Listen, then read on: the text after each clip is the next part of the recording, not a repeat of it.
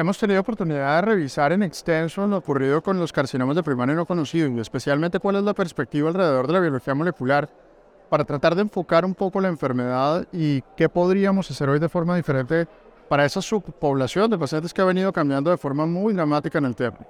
Hace más o menos 20 años los primarios no conocidos correspondían a cerca del 15-20% de los pacientes, incluso hoy en día es una población mucho más pequeña que no excede de forma regular el 13-5%. Lo más interesante es que en este último periodo temporal hemos tenido la posibilidad de incluir técnicas avanzadas de biología molecular para la estratificación de la enfermedad. Digamos que en grueso tenemos dos grandes horizontes.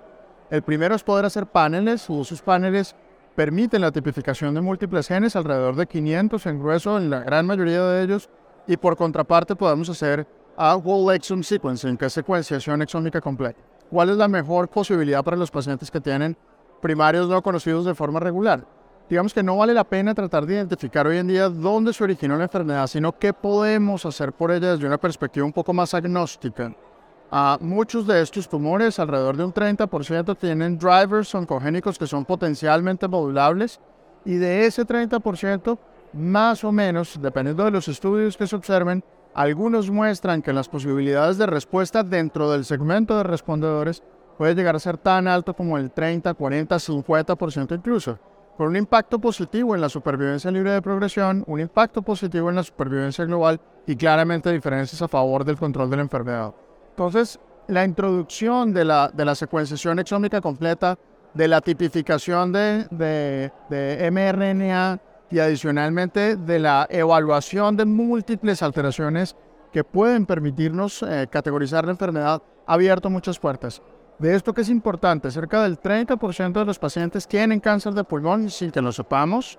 En segunda instancia, usualmente tumores biliopancreáticos y particularmente de vía biliar intrahepática. Y adicionalmente, en alguna proporción no despreciable, que también es importante para nosotros, suelen tener primarios mamarios. En ese segmento de esas tres o cuatro patologías está resumida más o menos alrededor del 40, casi 50% de los pacientes con primarios no conocidos y esos son los que tenemos que tratar de modular utilizando técnicas avanzadas para poder hacer diagnósticos complementarios. ¿Cuál es la ventaja de hacer whole exome sequencing versus paneles eh, típicos de NGS?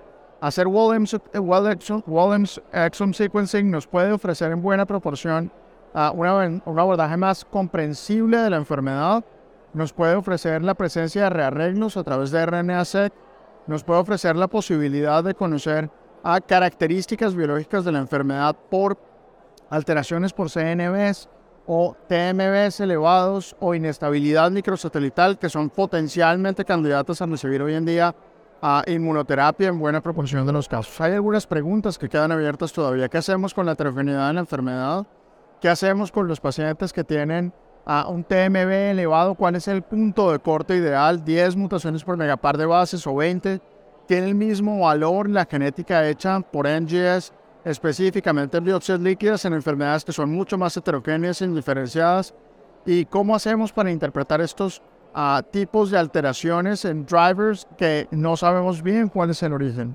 Uh, todo esto está por responder y sin lugar a dudas vienen múltiples estudios, dentro de ellos estudios más maduros como el CUPISPO, que nos darán información de primera mano para poder tomar las mejores decisiones en el tiempo, en el corto, en el mediano y en el largo plazo a partir de esta enfermedad.